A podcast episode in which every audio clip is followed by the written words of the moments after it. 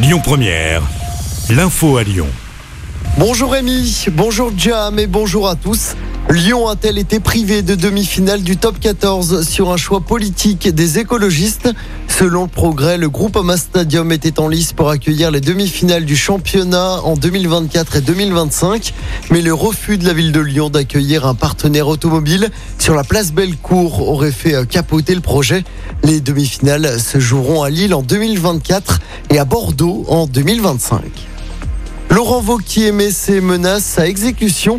Le président de la région supprime toutes les subventions régionales à Grenoble.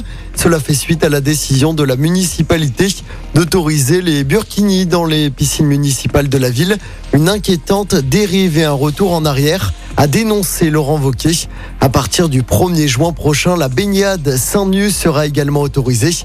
Le short de bain reste toutefois interdit pour des raisons d'hygiène. Un accident sur la M7 ce matin au sud de Lyon. Deux véhicules se sont percutés à hauteur de Pierre-Bénite vers 5h20. L'un des deux circulait à contresens. Deux personnes ont été légèrement blessées. Il avait tiré dans le pneu de la voiture d'un fuyard. Un ancien policier municipal a été condamné hier à 15 mois de prison avec sursis. Il a également interdiction de port d'armes et d'exercer la profession de policier. La légitime défense n'a pas été retenue dans cette affaire. Il pourrait faire appel de la décision. Les faits remontent au 10 février dernier après une course-poursuite à Gerland. Il avait tiré alors qu'une voiture reculait sur lui. Le chauffard, un mineur de 17 ans, a déjà été condamné à 6 mois de prison avec sursis pour refus d'obtempérer et conduite sous stupéfiant.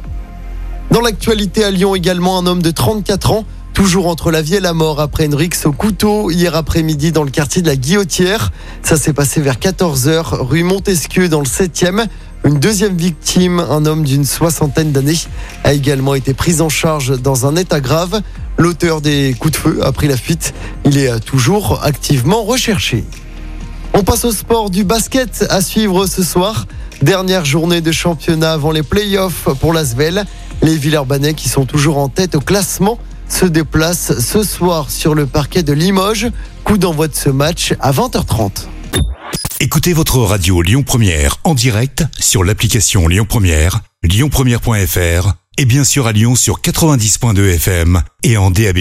Lyon Première